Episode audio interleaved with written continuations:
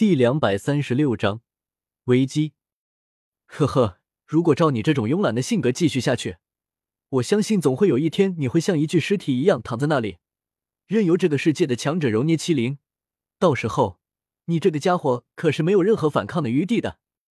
系统也吐槽道：“我。”萧贤情不自禁的回了一句，似乎对系统的这些话根本是毫不在乎的。滋。顺手便抓起那只秃鹰，手中一火快速腾起，一只秃鹰就这样在他手中短短的几秒钟便蜕变为了一道美食。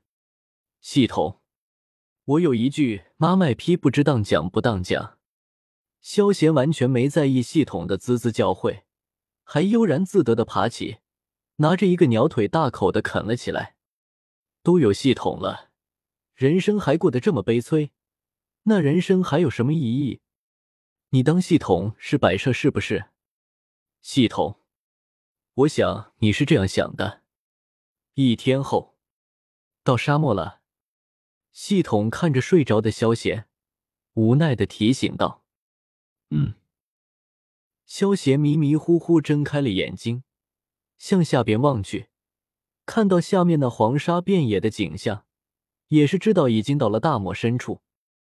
他看了看到远处的城池，猜了下大概的方向，确定那边是石墨城。萧贤驱使着筋斗云，快速的向前移动过去，渐渐也是靠近了石墨城。此刻，在石墨城之中，距离墨铁佣兵团总部外面一公里处的萧鼎和萧丽正在进行一番苦战之中，对手不是别人。正是魂殿的其中一名护法，面对近乎于变态的实力，萧丽和萧鼎自然无法抵抗。他们几乎瞬间便败下阵来，被打得口吐鲜血，倒在地上苟延残喘。在他们身旁，还倒着墨铁佣兵团成员的尸体，身下血流涌动，明显已经死去了。木护法，这两个家伙的嘴一定是死硬死硬的。不用给他们揉任何的活路，他们根本是不会开口的。要我说，还不如杀之后快。一个长相俊美，但是给人一种十分阴冷感觉的男子，在这个时候走到一个黑袍家伙的面前，无比恭敬的说道，话语之中也尽显邪恶。那个身着黑袍的家伙，在他的袍子尽头竟然难以发现他的双脚和双手，他身上缠绕着铁链。男子头顶发出阵阵的阴气，让人无比的不舒服。众人也是都远离着他。那个青年男子也是强忍着这种无比不舒适的感觉，靠近他的身旁。黑袍男人在这个时候将头微微向青年男子所在的方向，别了那名青年男子一眼一眼。那名青年男子也是终于才看到黑袍男子。在袍子下面那双血红色的眼睛也是让他一阵胆寒。黑袍男子瞥了他一眼，也是十分不客气的说道：“怎么处置他们？用得你来教我吗？”年轻男子在听到他的话之后，也是连忙露出来恐惧的表情，连连后退：“对不起，刚才我不是这个意思，只是这两个家伙，我的性子是无比的倔强的。”就算是敲碎了他们的骨头，他们也是不会说出任何的值得的线索。不如杀了，滚一边去！他们的生死我自有定夺。黑袍男子这个时候无比不客气的对着那个青年男子开口厉声说道。面对他如此严厉的话语，在那名青年男子身后的一名中年男子在这个时候连忙伸手将他给拉了回来，小声对他说道。魔心，让那个家伙随便处置吧，反正到最后只剩下萧丽和萧鼎他们两个，也难以逃脱我们的手掌心。况且，说不定还能够用他们威胁萧家，打开那个大阵。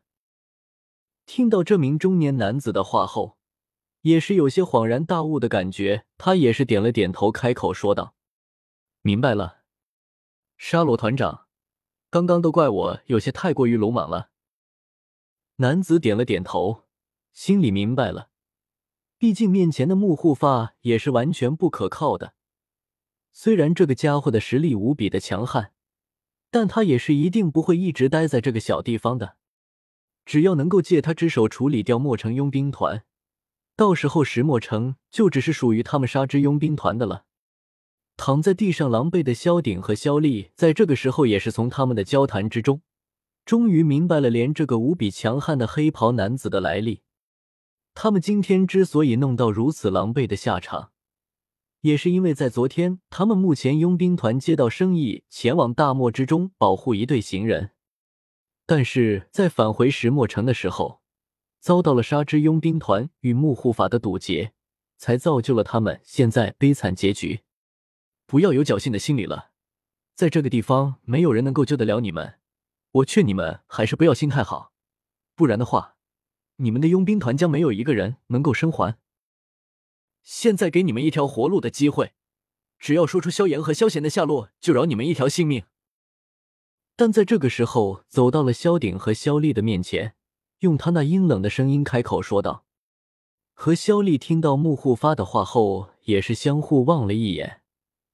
面对这个无比强悍的家伙，他们当然知道自己并不是他的对手。哼，你们休想！身为萧炎和萧贤的二哥大哥，二人当然是不会将他们两个的消息告诉给他们，毕竟。萧贤和萧炎可都是萧家未来的希望，如果要杀的话，就尽快动手吧。我们两个抱有任何的期望，从我们的口中你将得不到任何的线索。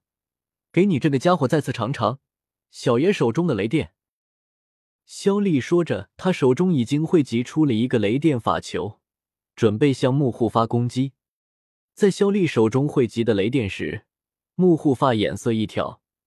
黑色的长袍一甩一根的铁链，马上从他的身体飞窜出去，冲向了肖丽。肖丽瞬间便被这些铁链给结实的捆扎起来，难以动弹。而且肖丽在被铁链捆扎之后，发现自己身体的力量竟然一点也使不出来。最为致命的是，萧丽竟然发现自己的灵魂能力竟然一点点都在衰退。她的身体也开始变得无比的虚弱。木护发看着芒萧丽那一脸茫然的样子，木护发也是冷笑了一声，开口说道：“在无尽的折磨之中，慢慢死去吧，该死的家伙，你灵魂将归我所有。”本章完。